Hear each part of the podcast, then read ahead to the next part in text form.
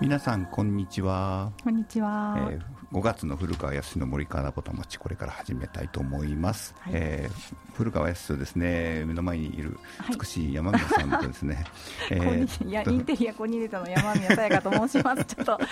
急にねそんなこと言われてびっくりしました。あはい。の。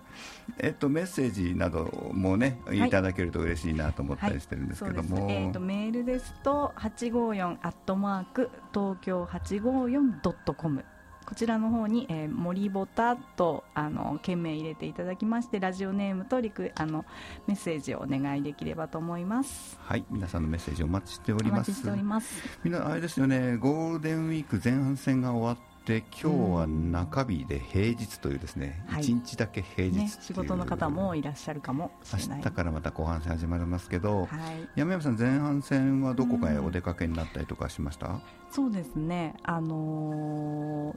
家の近所で、うん。えっと、私の近所に小平中央公園という小平市の公園があるんですけど、はい。えっとね、29日に開催しようとしてたスマイルフェスタっていうのを、うん。イベントがねコロナやっぱ明けてゴールデンウィークね、あのー今回のゴールデンウィークからちょっとずつ始まってきたみたいで、うん。え手芸屋さんのなんていうの、模擬模擬店って言いますよね。ブースですね、ん。ブース出してちょっと小田レンジャーっていうはい。小平市の話ししていいのか。いやもちろんもちろん、レンジャーっていうねあの 戦隊もんみたいなのね。いるんだ。いるんですよ。いらっしゃるんですよ。いらっしゃるのね、ええ赤と緑とって。ちゃんと覚えてないですね。いけませんね。あの、うん。ねあの音楽があって、うん。ちょっと踊ってください。テーマソングもあるわけね。テーマソングもあって。すごいな。うん、あと小田健体操とかね。あの来てくださって始まったなっていう感じですね。うんうんうんうん。ええーそれがいつだったんですか？ええそれがね29が雨で30に、あおのー。順延ししてやってたんですよね。いろんなブースが出てる中で、うん。そうそうそうそう山宮さんはその手芸のブース、うん。うん、私はあのうんその日土曜日学校が小学校であって、まあ、近所なのでそこを通った。たまたま通った。ら、うん。やってるぞそう前の日やってなくてあこ今日やってるんだと。通ったらなんとあの久留米ら局長のあの小梶さんがね取材にいらしてって。となんと。お会いしました現地で。小梶さんに会う。あそうそうそう。あれ？と思って、すごいね。背が高いからすぐ分かったっていうか。すごいタイミングですうねん。で主催者の方をね紹介してくださったり、うんうんうんあこういうふうに運営してる方がいらいるんだへー。いらっしゃるんだなっていうのにお会いできてすごいラッキーでしたね。結構、はい。うーんと30日だったらいい天気だったのかな、そうなんですよ、ねうん、それ前後はね雨だったんですけど。暑かったみたいで、ね。まあまああでも最近涼しかったですねちょっとね、うん風はどうですか？冷たくて結構たくさんの人で賑わってたんですか？うんそうですね来てましたね。そう、ううん。んまあしゅだから地域振興のそういううん。運営をしてらっしゃる方っていうのがね、うん。いらっしゃるんですね、うん。小平にね、うん。昔オクトーバーフェスタっていうのもね小平やったんです。ビールをね地ビールオの、クトーバーフェスタはうんさ、はい。あれねドイツもともとドイツのイベントなんだね。ああなるほど。であちこちでやってるんだよ。はいはいはい。でオクトーバーフェスタって聞いた瞬間にうん。ビールを思い浮かそうですよね。それ合ってます。それで合ってます。ハッピーに飲めるみたいなね、うん、そう。いやすごい盛況だったんですよ、うん。花子がねに住んでた時も、うんうん。東武公園で、うんオクターバーフェスを開はいはいはい。催ってことで、あなんて気の利いたイベントなんだと思って、やっぱり行ってみたらもうね満タンになっちゃってましたね、どうん。もう、うん、公園もぎゅうぎゅうぐらい人が来て、あなんて上手に開催されるんだと思ってね感心しました。なんかでもあれですね、まあ、まだコロナコロナだけどそろそろね、うん。人が集まってもいいのかなみたいな感じが出てきて、このゴールデンウィークもねいろんなところへお出かけしたりするんだと思いますけど、はい。他はななんか行ったりしたあとんですか、ね、あのーどうしても見たい映画はい。を見つけちゃいまして、ほい。あのー子供に夜ご飯よろしくねって言って お惣菜だけねこう用意された状態でですね、はい。あのー夕方5時に、うん、家家を抜け出しして。て そうあ5時そうね5時だったね。でもううん。ほぼ7時ぐらいから9時ぐらいまでね、うん。あのやってた映画をですね、うん。吉祥寺のアップリンクはいっていうところ、うん。パルコのあの下ですね。地下にあるんですけど、吉祥寺のアップリンクさんなんか潰れちゃったって、うん聞いたんですけど、あのドキュメンタリーとかミニシアター系のね、うん席がこう少なくて、うんちょっとこういくつかねあの、うんあいうん。あって劇場があってその中の一つで、えっと森人っていう森人。うん。森っていうのは木偏に土の森ですか？そうです。木偏土の森人えーどんな映画なのそれは、はい。あえーあのネタバレ含むかもしれません、これから見る人がいるかもしれないけど難しいなどうしよう、まあ、うん。なんかなんとなくいいんじゃないですか。なんとなくね、えっ、とまあドキュメンタリーのまあ映画になるんですけど、うん。えー造園家のうんはい。矢野、えー智則さん。あ造園家。リアルなね、うん。い実際にいらっしゃる造園家さんのドキュメンタリーそうですね。で、うん。まああのまあ公園とかそういうまあところで活躍ね普通されてるんですけど、その方は、うん。まあ、バブルの時に都心であの、まあ、樹木を植えててうん。木は枯れるから儲かるんだっていうのがね、造園業界のまああのね、風潮っていうのがあったけど、うんやっぱしなんで枯れるんだろうと、うん。やっぱり枯らしたくないっていうお気持ちでしょうね、うん。それでその土地のまあ力を見て、うん風の通り、水の流れ、そして木の生育っていうふうにもう大きなまあ、ね、視点でその場所を見る力がその方にはねすごいね。培われてる方なんですよね。後でちょっと僕がね、話したい内容とねバッチリだね。あそうでした。よかった。なんだろうこのバッチリ感は。は不思議だね。はい。前もあったよね。だって僕が今日まだ今日まだって言ってたのね、うん。キャッチチャッシュの話とかね。そうそうそうそうありましたけどね。うん。面白いもんですね。うん。あの後半は何か予定あるんですか？ご飯はね明日から鎌倉。鎌倉？とえ泊まりがけとか？そうですそうです。えーうん。鎌倉泊まりがけ。2泊3日で。いやす好きなのと日帰りだとほら、うんなん。か毎毎日移動が半分取られちゃう、中日が欲しいなっていうね。朝から動けるかな。そうですね。鎌倉ね。あでも鎌倉の街は夜早いよ夜繰り出してうん。飲みに行くって言っても あんまりないんじゃないかな。今ねできない身分なんでね 大丈夫なんですよ。とにかく、ですか。うん子供の夕飯早いですよ。もう6時7時に食べてお風呂入って寝る。と。うん。まあ朝早く起きればね由比ヶ浜とかねそうそうそう。ちょっと朝ごはん海辺でっていうのもねできるかどうか。うん僕はね後半はね今日はねこの番組終わった後ですねなぜか都内に行ってですね、うん。ビルの屋上でバーベキューをしようみたいな話に、おあのお夜参景バ戦するーベキュー的な。参戦はい。もう始まってるみたいなね、まあもうフライングで始まってるんじゃなくて、僕は遅れていくんですけれども、で実はですね僕はですねちょっと早めにゴールデンウィークを取りましておはい。なんと沖縄に行ってたんです、えーそれは。はっはっはっはいいだろうみいいですね。いいな。もう夏なんですか沖縄は。沖縄夏でしたよ。海は泳ぎました？泳ぎましたよ。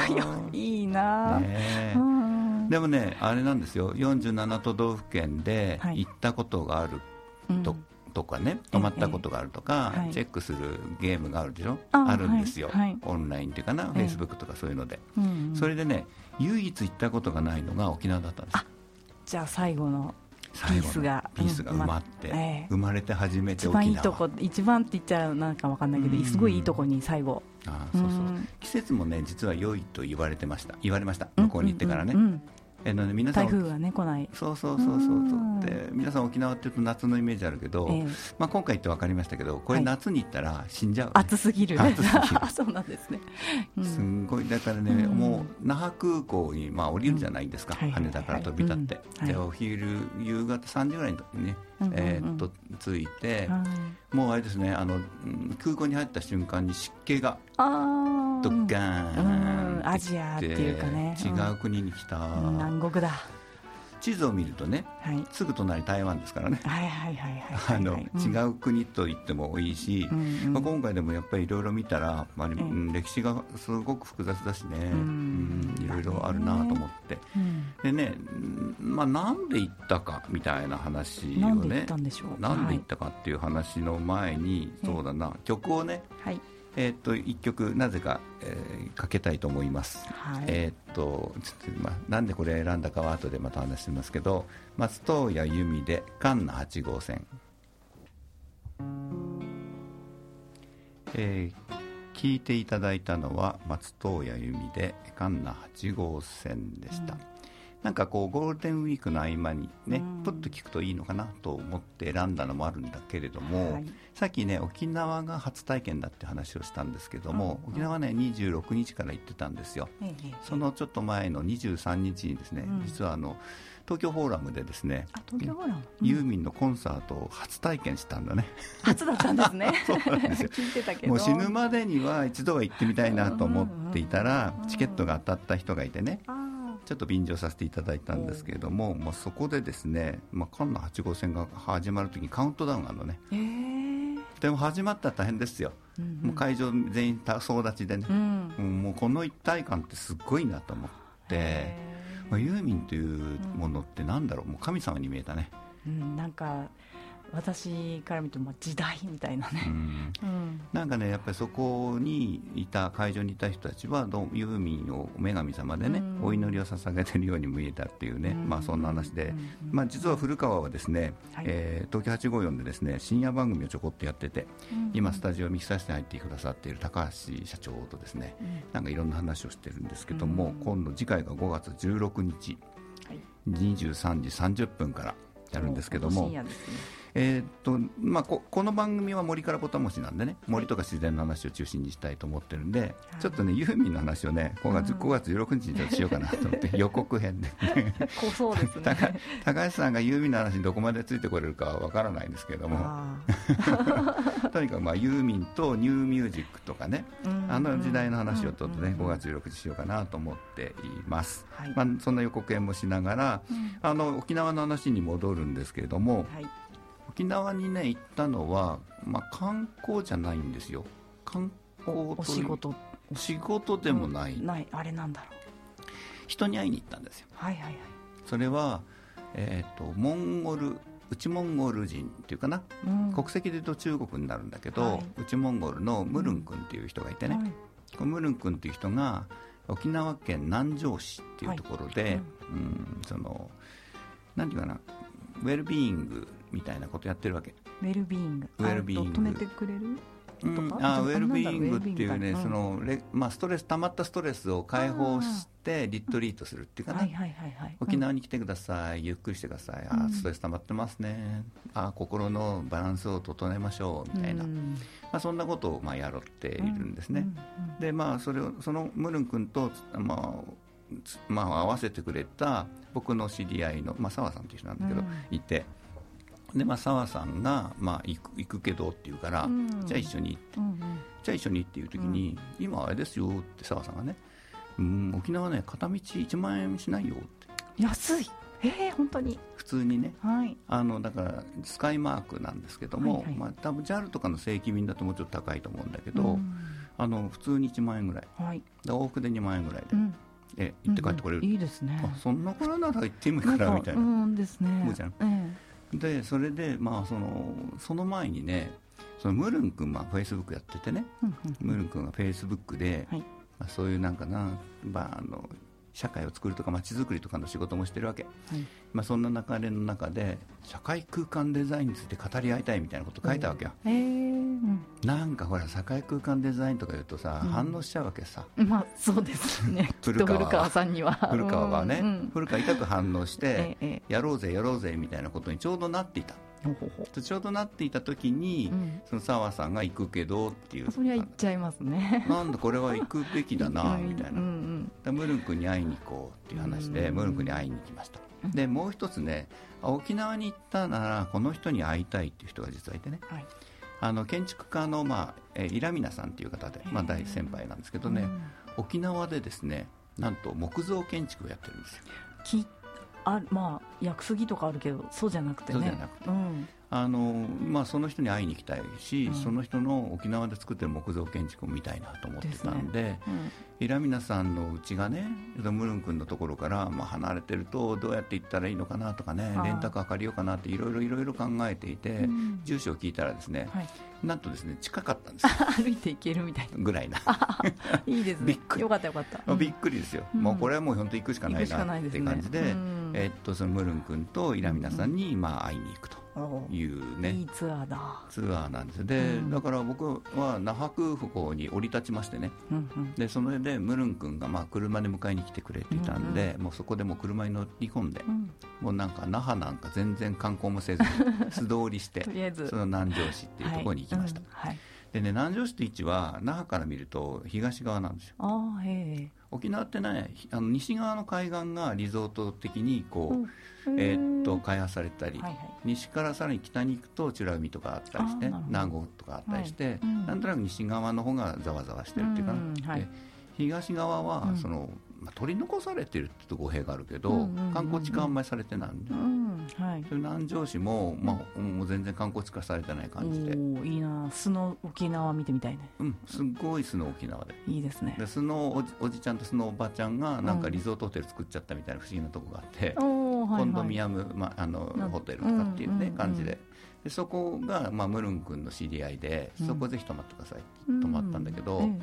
まあまあまあ一部屋広いんですよ。アメリカサイズというか全体的にでかくて1泊1万円ぐらいでね、ベッドが2つバンバンとあって、あの別にリビングもあるみたいなあなるほど。そんなんで、外に、うん。テラスがあるみたいな、えー、いいなそれで1泊1万円みたいな感じで泊まるみたいなね、はいでまあ、そこに行って、うん、あのまあ、のっけからですねオンライン会議とかするわけ、うん、あと東京の人と、えー、東京とかあの大阪の人と。電波通じちゃってるんですね。ね w i f i がどこにでもあるね、みたいなね。だからワーケーションだなみたいな感じで、はいはい、で終わってからその沖縄そばを食べに行こうみたいな話とかね、あとはその飲みに行こうって言ってね、うん、近くの居酒屋に連れてってもらうと、うん、そこのおじちゃんがまたさなんかいい感じで、うん、沖縄のその料理を次から次と出してくれる。ですね、で初めて食べたのが、羊じゃないなヤギの刺身。あヤギいるいますもんね確かね。ヤギ汁とかっていうのはよく聞くんだけど、うん、刺身ね。刺身ですよ。刺身かじゃ新鮮じゃないと。そうそうそうそう、う。ん、ヤギの刺身が美味しくてねまあびっくりなんです私鹿刺しは食べたことありますよ。鹿も美味しいですね。鹿,、うん、鹿もね本当に新鮮じゃないとそうそうそう臭くなってんでね。う、ん、なんか病気になっちゃうとかね、ヤギはヤギはどうなんですかね。タンタンパクです。ごいタンパク。すごく美味しくてあの、まあ、沖縄を堪能するわけですよ、うん、でもねものすごい湿気でね。うん、でね次の日の午前中がですね、うん、まあ、僕が一人だったんですよ、でまあ澤さんは澤さんで論文を書きに行ったわけね、まあ、あの大学院生でね修士論文を書かなくちゃいけないっていう感じで論文を書きに行ってることもあり澤さん論文書いてますから僕一人どうしようかなせっかく南城市に来たんだからなと思って電動アシスト自転車をね貸してくれるっていうことなんで、電動アシスト自転車を借りてね、はい、えー、っといいろいろ回ったんです。はい、でねムルン君の話をちょっとしなくちゃいけないのは、うん、ムルン君はですねうんとねそのモン,、ま、モンゴルでね街づくりをやっているんだけれども、うん、モンゴルに行くとですねシャーマンなんですよ。よくわかんないでしょ？そう職業。まあでもねさっきこう、うん、いらないものを出してくれるっておっしゃったから、うんうん、そういうのがわかるタイプの方。だからその南城市になんでいるのかっていう話とは、まあ、会社の都合もあったりもするんだけどね、うん、会社の本社が南城市にあるみたいな勤めてるね所属してる。でもその南城市っていうとここが全体的にこう自然の力がものすごくあるわけ。ああなんていうのかな、植物も元気だし、みたいなね、さっきのその造園家の人がね、多分見ていた世界というかな、植物はこうあるべきだってから自分でここでこうありたいからこうあってねみたいなね。そう。雑草抜いちゃいけないって言ってたから、そのなんかバランスを持った中で発揮される力みたいなのがあってそれがもう南城市はすごく溢れてる感じでね。いいですね。でねそれをたどっていくと沖縄っていうのは歌木っていうのがあってね、歌木、はい、お祈りをする場所なんですよ。あ、はい、沖縄もこれはちょっと語弊があるからかかもしれないけれども自然崇拝なんだよね、うんうん、沖縄、は。いはいはい。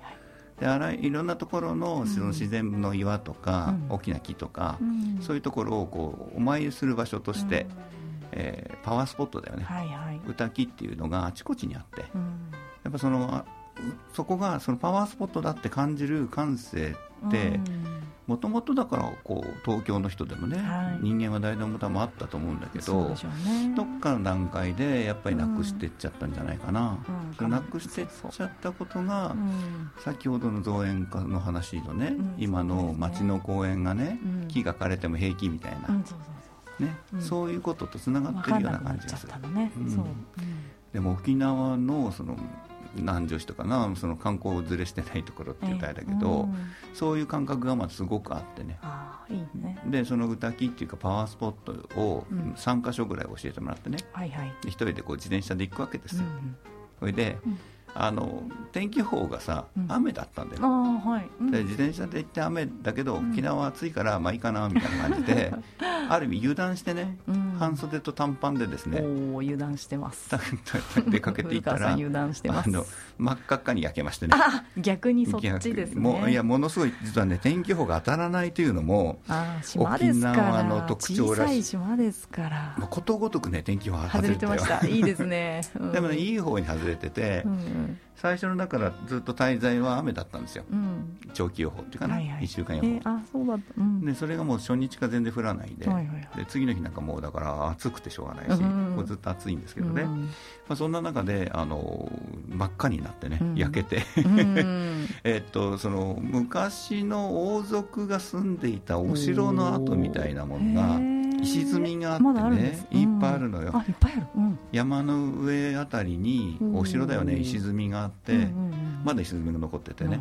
でそこは本当パワースポットで,、でそそこ行っても一人なわけ、観光客あんまり来てないから、逆にいいじゃないですかね。そう、うわーと思って、うん、でそこから海岸に降りていくとさ、まあ、真っ白いこうビーチがさー。っていいこの真っ白いビーチのとこにさなんかこう不思議な岩がコロコロコロコロあって、うん、ね、そのその風景もなんかすごいんですけども、うん、足元を見てさ、白い砂だと思ってよく見たら全部サンゴだった、あなるほどね、はい、あのサンゴのこなんていうサンゴの形をした破片、うん。はいはい、で全部はそれなんだよ。へえそうなんそんなにサンゴがあるんですね。うん。だからな、まあ、場所によるとは思うけども、はい、まああのね、どこかのかか、えー、海底火山が噴火したのかな？軽石がいっぱいっていう。とこもね、えー、あったけど南城市は意外と少なくて、はいはい、僕らが行ったところの海岸線は、まあ、ほんそんなにまあなくて、うん、あの白い砂浜でね。で、まあ、もう一つ行ったところ 3, 3つ目に行ったところはね、うんまあ、竜宮神って言われていて、うん、その竜宮神っていうのはやっぱ海の中の岩なんですよ。はいはいあのザブザブ波が来るたびに侵食されてね、うん、首元岩の首元の首のね首の根っこのところがだけが削られて頭みたいな。頭みたいになうん、で面白いことにこうえぐられる方がねこう岩鬼の岩みたいな感じでね、うん、なってて。そこもすごいパワースポットだなと思ったんだけど、そこに降りていくさ、はい、要するに海岸だから降りていく階段があるんだけど、もう草ぼうぼうで、こんなとこにあるとなんか誰もわからないぐらいなころはねミステリーツアーだ。本当に感じ感じ、でも行くとすごいよって、こんなすごいとこあるんだみたいな、でもそれ観光資源って言っちゃうとそれまでなんだけど、行ってみて分かるというかな、はいあのやっぱ体に感じる力をまだまだ持っている場所があるんだろうな、うん、でここが観光地化されてくると、うん、そういうパワーが少しずつ落ちてくるのかな。不思議ですね。な、うん、何がいけないのかね、何がいけないのかな、僕らのなんじゃない？だってさ自分が変わってるのか、うん、だ観光地の定っていうかさ、あのとまあ、観光地みたいになってくると、ね、駐車場があったり海山がされたり、うん、えーと、チケット買ったりとかあるじゃない、うん、で、えー、道はちゃんと舗装されて整備されて、アミューズメントパークみたいになっちゃうもんね、そこに行くとやっぱり人間ってあそこいうところに来たんだなって思っちゃう。体がそういうふうに思っちゃうんじゃないかな。そうじゃないところがやっぱりよくて、ね、やっぱぜひ T シャツ短パンで自転車で行ってくださいみたいな。ダメダメダメ。ダメ真っ赤な一応長袖長ズボンで。あのね日焼け日焼け取り日焼け取りクリームをたっぷり塗って、うん、あのいやさっきのだからさあのここのさ番組でもまあ、時々話するじゃない？森ってなんでいいんだろう？みたいな、うん、あれやっぱ手つかずだからいいっていうのがあるじゃない、あそこになんかこう手すりがあったりさ、はいはいはい、木道があったりすると、やっぱり違うものになっちゃう、ね、またね心理的に違うものはありますよね、まあ、怖さはなくなるけど、その怖さっていうものもね大事なのかも。そうそう怖さ大心理的って今ね山口さん言ったらまさにそれかなと思うんだよね、うん、もう人間ってやっぱりね心がそういうチャンネルにしちゃうんだよ、うんうんうん、そこにその、うん、なんかななんか先入観潜在意識みたいな、ね、そうそうそっちのスイッチが変わっちゃうと、うん、見るものが見えなくなっちゃうのかな。そうそうなんじゃないかなと思った、うん、これ南城市に行った時に、はい、それがまああるなと思ったのね、うん。まあ、そんなところで2曲目、またこれも僕が選んだんですけど、これはもうね、沖縄なんですね。ただ、えー、とやってる人は坂本龍一さんで、えー、朝戸屋ユンタ。聞いていただいたのは坂本龍一で朝戸屋ユンタですね。まあ、もともとはこう、民謡ですけどもね、ね、坂本龍一なりのアレンジがしてあって、うん、今度流れてる時間がね、やっぱりいいねっていう感じなんですよね。でそのねやっぱり流れてる時間が本当に違っていて、うん、その自転車で駆け巡った次の日にね、はい、朝早く起きて、うんうん、日の出がね6時ぐらいなんですよ、はいはいはい、日が長いんだねやっぱりね。あちょっと南だから。そうそうそうそう、うん、でそのムルン君に案内してもらってね、はいはい朝日を浴びながら海で泳ぐのいいよと。いいっすね。言われたもんだから いいですね、ねうん、海水パンツ持ってですね、うんうん、朝早く起きて、ね、うん、海に向かうわけですよ、真っ暗な中。あそっか夜明け前だから。そうそうまだまだ真っ暗で真っ暗な中その砂浜に出てね、またその砂浜がまあまだあったかいんだよね。へえ蓄熱だ。蓄熱してる。蓄熱してる、うんうん、で砂をこうさまた細かい砂でさこう、うん、もぎもぎですってな、うん、にぎにぎす。る砂にぎするだけでもなんかいい感じなんですけど、うん、日が出てくる瞬間ぐらいに海に入ってくるんですよ、うん、ジャブジャブジャブジャブジャブ。でね海にプカプカ浮かんで朝日を浴びるという、えー、あ最高。あれねすんごい不思議な体験。海海水の温度も全然寒くないと暖かいし、で日が上がる瞬間にね、うん、やっぱり太陽の光ってすごいね、うん、熱をちゃんと持っていて、うん、あったかいんですよ。太陽の光浴びてるみたいな感じになって、で時間が止まってるような進んでるようなこう不思議な感じの空間がそこにできて、その中になんか僕なん僕らが一体になってる感があってね、あのなんか前話したかサウナに最近ね、はい、でえっと整うっていうじゃないですよ、サウナ、えー、でサウナを整うっていうのはその副交感神経が、うん、えー、主になるのね、うん、交感神経が主になるななのが普通なんだけど、副交感神経がこう主になってぼーっとするみたいな感じね、うん、でリラックスした状態が生まれるんだけど、ちょうど海の中でねぷかぷか浮かんでたらねその状態がふわーっときてね。いや整ってるなーみたいなへえいいですねいやいい経験だなと思ってだからそれも人、うん、ほぼ人がいない海ね。まあ贅沢な。沖縄に行って海に行ったら、なんかね人がいっぱいで大変だってねみんな思うでしょうけど、場所と時期を選べば、そんな素敵な時間がね、過ごせるんだなってことで、さっきもね天海さん言ってたけど、夏行くよりもですよ、ゴールデンウィーク前、あるいはゴールデンウィーク直後、で台風が来る前ね。そうですね、台風がピンポイントだ。そうそうそうそう、うん、あとね秋がいいって言ってた10月、ね、秋も海あったかいですからね秋はね。台風が終わったぐらいの10月11月ぐらいがいいよって11月も入れるっていうのがいいですね。そうそうそうそうね南国ならでは朝日で入れるっていう、うん、まあ、というわけでね久しぶりに海に浮かんできていい感じになったんですけどもね。まあでもそれでまああ南城市いいなって沖縄いいなって感じでね、うん。うん、でその、まあ、建築家のねイラミナさんという人にあ、まあ、次会いに行くわけですよ、はい、でねイラミナさんっていう人はねまあ、沖縄ね住宅、まあ、設計してるんだけど、うん、設計施工でやってるんだけどね、沖縄の家ってさなんか断熱とかいらないとか思うじゃん。うん、なんか柱だけで壁すらない感じ、ね、そうそうそう。今朝ドラでやってるの見てる？ちむどんどんってやってるああちゃんと見てない、うん、ちむどんどんね、出てくるのは沖縄の北の方のねやんばるっていうところなんですけど、うん、そこのお家はね、うん、本当に建具も何もなく、うん、常にいつも空いていて、ねうん、外にいるぐらいなね、はい、屋根だけかかってる、うん、東屋、まあそういうお家でそれが沖縄に合ってるんだろうなと思ってたんだけど、うん、まあ、平宮さんから聞いた話で言うとね、うん、ここ数年でやっぱり地球温暖化があるのか、うん、30度超える日が多いんだって、はいはい、湿度は高くても、沖縄って気温はそんなに高くなかったみたいな、これが湿度が高くてさらに気温が高くなると、それはちょっとね、開け放しにしていてもしんどいんだ。だ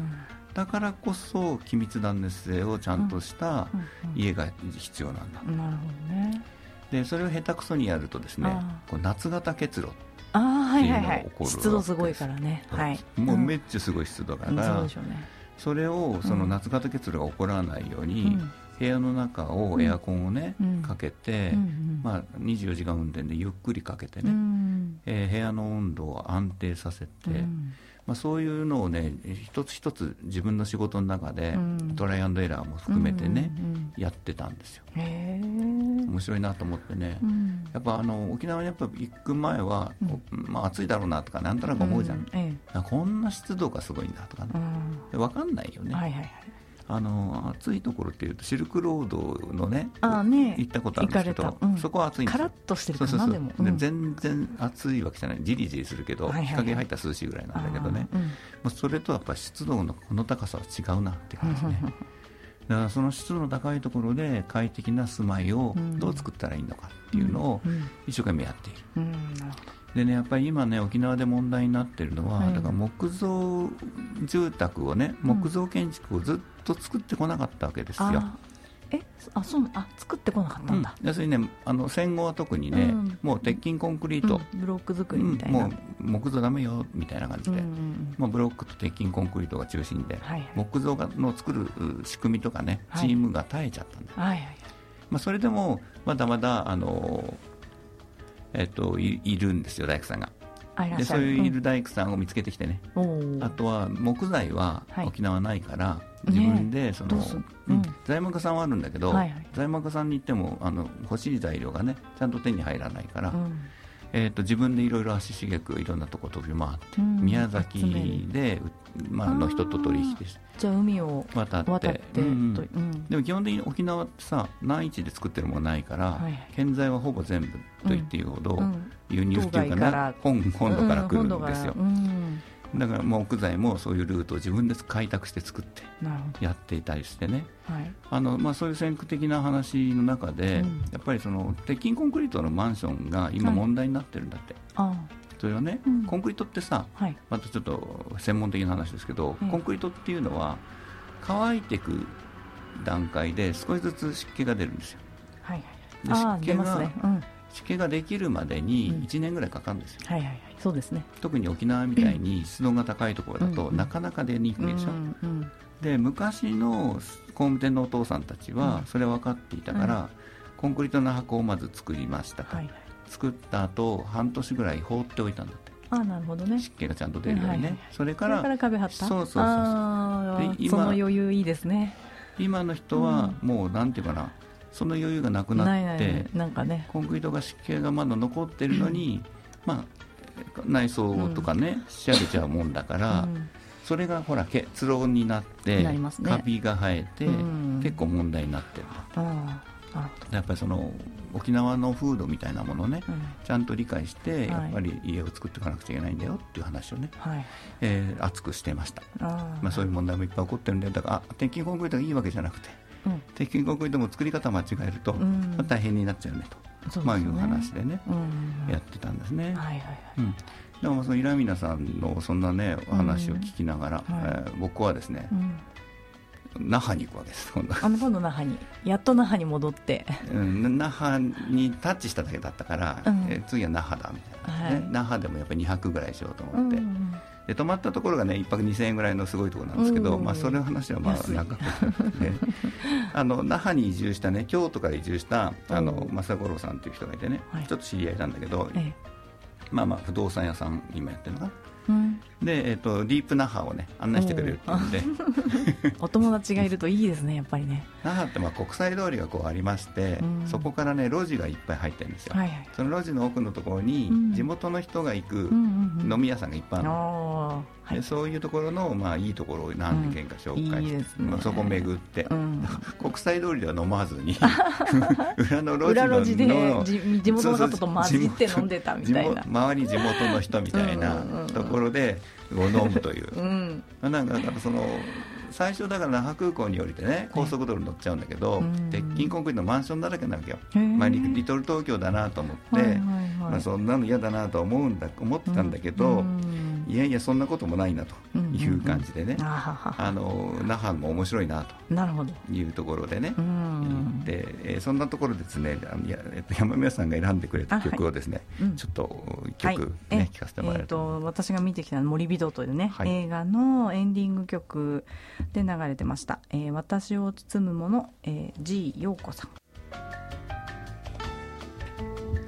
なんかちょっと曲の準備が、そうですね。ちょっとえわらささんどどうですか？今準備中です。あ準備中ですね。はい。すみません。ちょっとねインターフェースがおかしいですね。ちょっと待ってくださいね。どうなっちゃってるのこれ？えー、っと音出てないですもんねこれね。音であのねあのバックグラウンドでかかっている曲が今かかってますね、いつも。とね、どうしたらいいかな。うん、まあちょっとじゃ話を進め出ないかもしれない。ちょっと待ってくださいね。はい、急いで出します。あの出るようになったらご連絡します。はい。そのだから都会リトル東京みたいな那覇はやっぱり嫌だなと思って、南城市はいいなと。うんまあ、最初ね、ね。はいはい、で那覇に戻ってどうかなと思ったら、その那覇に戻った瞬間にですね、そういうですね、裏路地を、ね、裏路地飲み会が良かったですね。そうそうそう雑居ビルみたいな感じなんですかね。この雑然とした感じね。アジアね。人間ってさ、自然とも付き合いたいけどそう街とねそうそうそう。雑然としたにぎわいみたいなものと、美味しいものもありますよね、やっぱり両方必要なんだなってさ。なんかさ土間の中で体感して。ものすごいあれだよね、まあわがままだけど、まあ、それも真実なんだろうな、うん。ね、両方ともやっぱ必要なんだろうなとかってね思ったっていうね、はい、でまあそんな中でその、うん、首里城だけは行ったんですよ。お首里城。燃えちゃったけど、うん。まあ、今工事中。今工事中、で首里城行ってやっぱ良かったなと思ったのはね、えっと、石積みが素晴らしくてね。石積みね。はい。で首里城の石積みも素晴らしいし、うん、こう石積みがねうねうねしてるんですよえー、波打ってるみたいな、うん、なんかこう大きなカーブを描いてね多分自然の地形に合わせて作ってるんだろうけどあの日本のお城のさ石積みってピンきれいっていう感じですよね。ね正方形とかさ、うん、ちゃんと四角でしょ？そうですね、うん、あということで曲の準備ができたみたいなんで皆さんもう一度。はい、えー、G 陽子で私がを包むもの。はい。G 陽子で私を包むものでした。いい曲ですねそうですね。包まれてる、うん、その、緑に包まれるとかね、うん、まあ、そういう話をこの「森ボタ」でもね時々してましたけれども、はい、さっきの、ね、一番冒頭でムルン君が言ってたね社会空間デザインとは何かみたいな、うん、その話はですね、はい、実はね古川康の YouTube チャンネルとかあってームで配信したのを録画したのを、うん、えー、アーカイブしてありますので、えー、多分面白い話になってますから、うん、まあ、あの興味ある人は、ね。えー、YouTube チャンネルをですねちょっと社会空間デザイン、ね、ではないか、うんうん、いや今ちょうど話が出てたね、はい、造園家の話ともつながるんですよ。うんまあ、街の中と自然と都市と自然と人と人の間みたいな街づくりみたいなものとか、まあ、そんなものをどう考えたらいいのかっていうね、はい、建築っていうのは箱を作ればいいっていうわけじゃない、ね、箱を作ったからって作ってもらわなかったらただの箱で、ね、くっつっていくだけだし、廃墟になってくるんですね。そそんな話の中であと4分の中で僕はね何を言いたいかというとですね、はい、ずっと告知をさせてくださいっていうのがあって。あそうです。えっと本が出ました、ね、えー、これはね専門書なので一般の人にはちょっとあれなんですけれども、うん。はい、世界で一番詳しい木材というのをね、うんえー、5月2日発売だ今日だ今日店頭に並ぶみたいなことなんですけども、ね、あの、うん、その中でねいろんな木の項目について、うん、あの辞典みたいに書いてるんだけど、はい、まあ、今回ちょっと特に書いたのはねそれをね、うん、項目を一つ一つ覚えていっても、確かに試験には合格するけど、実際の世の中に出た時に、木をちゃんと使えるかっていうと、ちょっと難しいよね。やっぱりちゃんと使っている人たちの話を聞かないと。はい、というわけでちゃんと使っていると僕は思う人たちの話を後半に載せました、はい、でいろんなところで林業の話とか、木材の話とか僕のところにも相談が結構来るんですね、はい、どうしていいのどうやったら使えるのとかね、どんなふうにしたらいいのかって、で皆さんやっぱりそれぞれのことは知ってるんだけども、つなげて考えるっていうことがね、なかなかできてない、まあ、できてないというか、つなげていく言葉が持ってないんだよ言葉ね。だから山の人林業の人と製材の人、はい、あるいは製材の人と大工さん、はいはいはい、昔はちゃんと言葉を多分持ってたんだけど、うん、今ね言葉を持ってないんだなと思って。あなるほど。言葉はね、うん、作らないといけないんですよ、はいはいはい、はい、それは語り合えばできるんです。それ語り合う場所がやっぱり必要だな。それもやっぱり一本筋をちゃんと通してあげて、うんうん、その筋が正しいかどうかじゃないんだよ、筋が通ってるってことが大切で,、うん。でね、一本の線の上でやると。それをねちょっとこう、本じゃなくてね、講座というかその対話型のセミナーみたいなのを6月から始めます、古川康が始めます、はい、6月からセミナー開講します。10回連続、はい、えー、月2回で半年でっていう感じで、うん、67891月まで、うん。前半、まあ、90分ぐらいの中でね、はい、前半40分ぐらい僕が話題提供して、はい、後半はそれにもっとってみんなで議論する、うんうんうん、その予備知識がある人もない人も全然参加して OK 要するに予備知識がない人の言葉にどうやって伝えるか、はい、そこが大切なわけです、それも言葉にする、ね。うん、知ってる者同士で言葉にしてても、